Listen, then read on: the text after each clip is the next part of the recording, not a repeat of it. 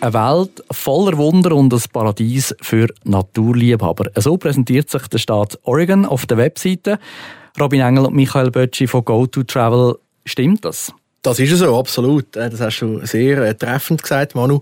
Das ist äh, ja, ziemlich eigentlich das, was für Oregon zählt, weil äh, es ist wirklich ähm, ja, Strotznuss von Natur und äh, hat zahlreiche Sachen, wo man vielleicht auf den ersten Augenblick nicht gerade, äh, damit würde rechnen würde. Oregon ist ja für euch sowieso auch noch gerade ein spezieller Staat jetzt mit eurer Neugründung von der Firma. Ja, richtig, genau. Ähm, Oregon ist unser erster Partnerbundesstaat, wo wir zusammen arbeiten. Da sind wir äh, wirklich mega, mega happy, mega stolz, dass wir mit Oregon die Partnerschaft haben können, können aufgleisen, gerade von Beginn weg, dass wir die Unterstützung auch haben und äh, ja, entsprechend ein paar gemeinsame Sachen können machen.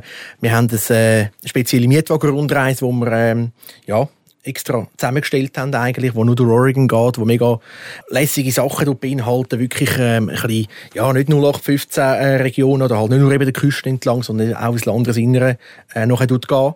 Und äh, ja, ich freue mich, dass wir da heute äh, die heutige Serie können, äh, dem wunderschönen Bundesstaat widmen mhm, Wir kommen dann nachher noch ein bisschen näher auf die Mietwagenrundreise reden. Michael, ich habe vorhin gesagt, Oregon ist ja, glaube ich, bei Herrn und Frau Schweizer nicht so zuoberst auf der Liste, wenn es darum geht, äh, auf Amerika zu reisen als Ziel. Äh, da hast du geantwortet, noch nie. Wie hast du das gemeint?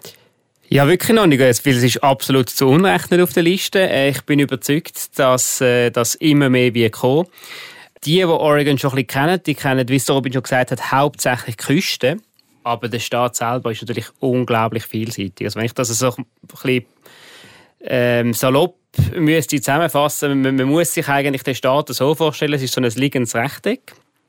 Und man muss wie so ein bisschen in Streifen denken. Man hat wirklich die wunderschöne Pazifikküste. Dann nachher kommt die Kaskadenkette mit ähm, mehreren Vulkanen, also Vulkangebirge. Dann geht es fast wieder so ein bisschen über in so eine Halbwüste. Und nachher gegen den Schluss, nachdem, man geht, im Nordosten zum Beispiel, wird es dann auf einmal wieder ein bisschen bergig mit äh, Wallowa Mountains. Und das wissen viele gar nicht, weil sie halt einfach wirklich entweder von unten rauf äh, Küste machen oder dann halt von oben ab. Aber auch das Landesinnere hat unglaublich viel zu bieten. Ist denn Konkurrenz rundum so groß, dass eben Oregon immer fast ein bisschen vergessen wird oder dadurch durchgefahren wird? Ja, ich glaube, es hat auch ein bisschen mit dem Gateway zu tun. Seattle ist natürlich ein super äh, Gateway, dann San Francisco auch. Und es wird halt viel kombiniert. Und ich glaube aber hauptsächlich liegt es wirklich daran, dass die Leute gar nicht wissen, was es im Landesinneren überhaupt zu sehen gibt. Es ist wirklich so, dass, wie du sagst, ähm, entweder die, die, die die Küste oder abfahren, eigentlich die Westküste von Seattle nach San Francisco, die fahren einfach die Küste oder ab von Oregon und kommen den Teil mit über, was so wunderschön ist, aber noch lange nicht eigentlich abschließend ist. Und ähm, die, die ja, sagen, vielleicht ein zweites Mal kommen, weil es eben gut gefallen hat, die tun dann den sogenannten Pacific Northwest eigentlich dann kombinieren vielleicht oder eben kommen dann vielleicht nochmal das zweite Mal auf Oregon zurück. Und es ist halt wirklich so, dass, äh, wie der Michi gesagt hat, San Francisco ist sehr ein, ein guter Ausgangspunkt und Seattle auch. Ich muss aber auch sagen, dass eigentlich äh, die grösste Stadt ähm, von Oregon, Portland selber auch, jetzt äh, je länger, je mehr äh, zahlreiche Flugverbindungen hat, auch äh, aus Europa und äh, dementsprechend eigentlich sehr gut auch angebunden ist. Eben Portland geht ja auch immer wieder ein bisschen vergessen. Äh, die grösste Stadt in Oregon, wo einiges zu bieten hat. Eben, äh, ich habe gelesen Kunst, äh, aber auch Kulinarik. Es hat viele Mikrobrauereien, Restaurants. Was macht denn Portland für dich ein Besuch wert? Ich bin eh, eh mega Fan von so ein ja, überschaubaren kleineren Städten und jetzt nicht irgendwie Millionenmetropolen, wo du irgendwie, keine Ahnung, einen halben Tag brauchst, dass du A nach B kommst. Portland kannst du ideal, kannst du zu Fuß machen. Du brauchst eigentlich überhaupt kein Auto. Am Anfang oder am Schluss kannst du das gut machen, äh, von der, von der Rundreise. Und, ähm, hat wirklich, es ist so ein bisschen aufstrebende, junge Stadt, so recht hip, recht trend, hat viel Baren, viel so, ein bisschen, ja, Kunstviertel, ähm, und ja, so Microbreweries, alles das, wie soll ich sagen, das jung, jung gebliebene, ähm, ja, tut sich eigentlich über die ganze Stadt ein bisschen, ein bisschen äh, abbrechen. Und äh, man findet wirklich äh, an jedem Ecke eine coole, coole Beize, eine coole Bar. Und äh, hat natürlich eben auch mega viele äh, lokale Weine, die auch viele nicht auf dem Radar haben, weil Oregon hat doch zahlreiche Wineries, äh, in dem sogenannten Willamette Valley, ein bisschen südlich von Portland. Ähm, und äh, das wird natürlich auch zelebriert, ja. Was hast du für eine Verbindung zu Portland, Michi? Ja, ich habe mir das äh, überlegt. Ich will es mit den folgenden drei Adjektiven beschreiben. Alternativ, kreativ und innovativ. Äh, es hat ein super gutes ähm, ÖV-System zum Beispiel. Das ist selten in den amerikanischen Städten, immer noch, wenn es jetzt nicht gerade New York ist. Das ist noch lange nicht überall so. Und eben, es ist wirklich, man merkt halt, dass sich die Leute, das sind auch Teile so ein bisschen Aussteiger, die dort sind, und die wollen sich halt dort verwirklichen.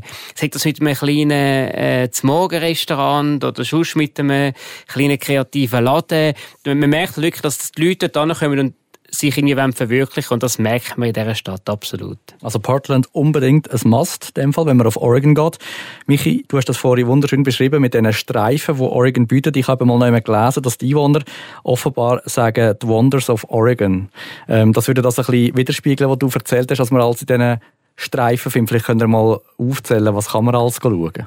Ja, also wenn jetzt du von den Wunder redest, dann würde ich mal das so sagen, dass ich mal die meine absoluten persönlichen Highlights rauspicken. Und das ist sicher im Süden der Crater Lake. Das ist eben dann äh, in dieser Kaskadenkette rein. Ein wunderschöner blauer See äh, im Krater rein.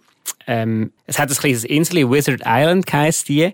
Und äh, um den Krater kann man rundherum fahren und hat überall wieder eine wunderschöne Perspektive auf den wirklich blauen See. Äh, man könnte auch äh, eine Bootstour machen zu dem Wizard Island oder um das Wizard Island herum, so muss ich sagen.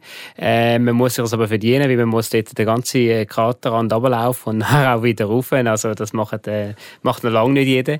Dann natürlich Painted Hills, das ist dann wieder so ein bisschen der, äh, wo ich gesagt habe, Halbwüste in dieser Gegend die Region heißt eigentlich, oder der Ort heißt eigentlich John Day Fossil Beds National Monument und, und dort drin sind die Painted Hills und das sind so brünliche Hügel, aber es ist eben nicht einfach ganz braun, sondern es ist wie so regenbogenfarbig mit mehreren so rot, also nicht, nicht so farbig wie ein Regenbogen, aber mehreren so Rottönen, Brauntönen, ganz speziell. Also ist jetzt schwierig zu beschreiben, aber man muss das mal googeln und dann, dann sieht man, was ich meine. Go to travel.ch nehme ich an. Absolut, da haben wir sicher, da haben wir das Bild drauf, ja, da bin ich überzeugt. Schön ist vor allem dort, wenn die Sonne ein bisschen scheint, oder wenn du ein bisschen, ähm, zum Beispiel gehst, ein bisschen am späteren Nachmittag und die Sonne ein bisschen tief steht, das, sind die Farben noch, noch imposanter, ähm, als wenn Sonne von oben runterleuchtet zum Beispiel. Das sind so Sachen, die dann wirklich, ja, halt unerwartet kommen. Eben, mich jetzt gesagt, du kommst eigentlich noch von dieser, von dieser Bergregion, von der Crater Lake, wo, wo übrigens der tiefste See von der ganzen USA ist, wo auch viele nicht wissen. Ich meine, das Ding ist 600 Meter tief. Würde man nicht das Gefühl haben, merken, wenn man nicht am Kraterrand steht und von dort nach Richtung Painted Hills hinterfährt, das sieht wieder total anders aus und das, ja, ist eigentlich speziell. Du hast deine Highlights aufzählen, Michael? Ja, also ähm, ich habe schon ein paar Mal gesagt, ich bin Geschichtsfan. Und ähm, es gibt äh, ein kleines Örtchen, das heißt Baker City.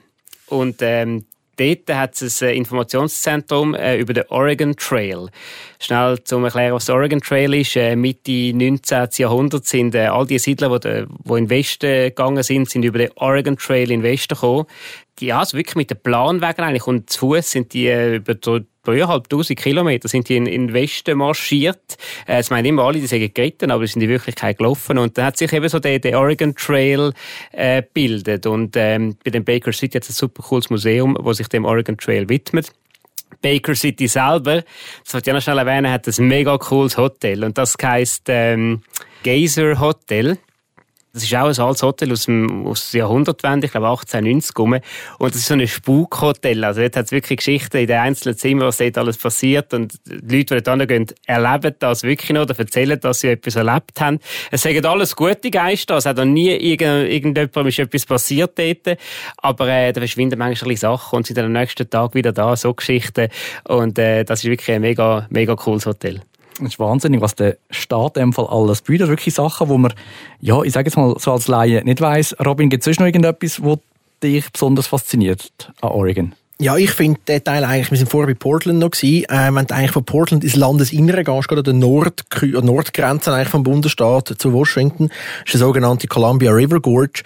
Und das ist so ein bisschen, muss sich das vorstellen, wie so ein, ein Fjord irgendwo in Norwegen oder in Skandinavien, ähm, wo dann am Anfang wirklich so eine riesen, ja, mega breite Meereszunge eigentlich ist, aus dem Meer und dann an Portland eigentlich vorbeigeht und immer kleiner wird. Ähm, und dort kann man eigentlich entlang fahren, hat zahlreiche Wasserfälle, ähm, die dort oben runterplätschern, die man kann, äh, kann anschauen kann. Die einen ein spektakulärer als die anderen, aber wirklich auch etwas, was man nicht auf dem Radar hätte.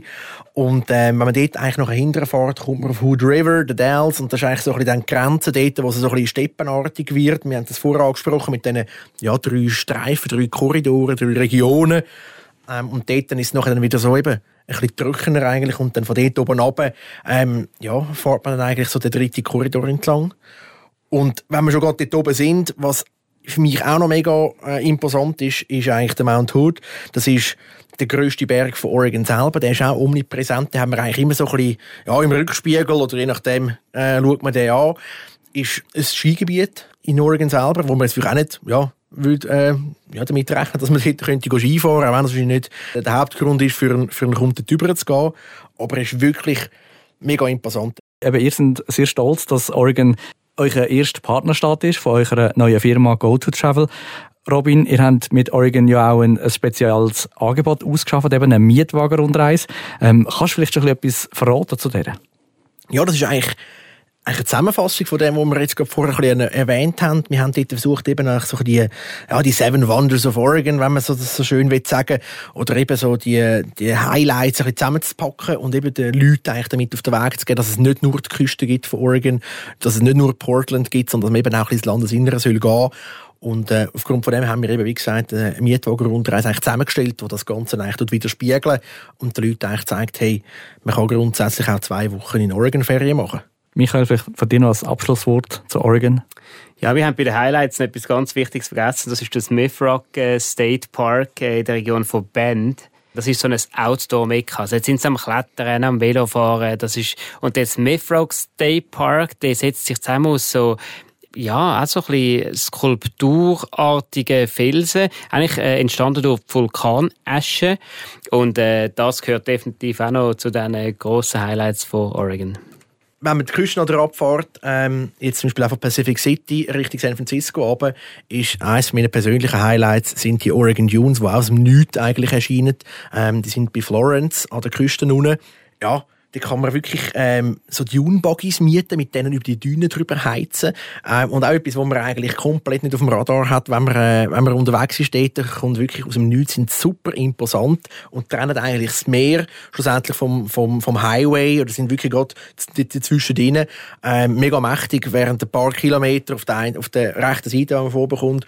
Und ja, aus dem Nichts sie dann auch wieder. So plötzlich, wie sie gekommen sind, so plötzlich sind sie weg und dann ist man wieder irgendwie ja, mit der Straße der Küste raus und äh, das wäre nichts gewesen. Und natürlich Cannon Beach mit dem äh, Haystack Rock. Das ist eigentlich eines der meist fotografierten Motive äh, in ganz Oregon.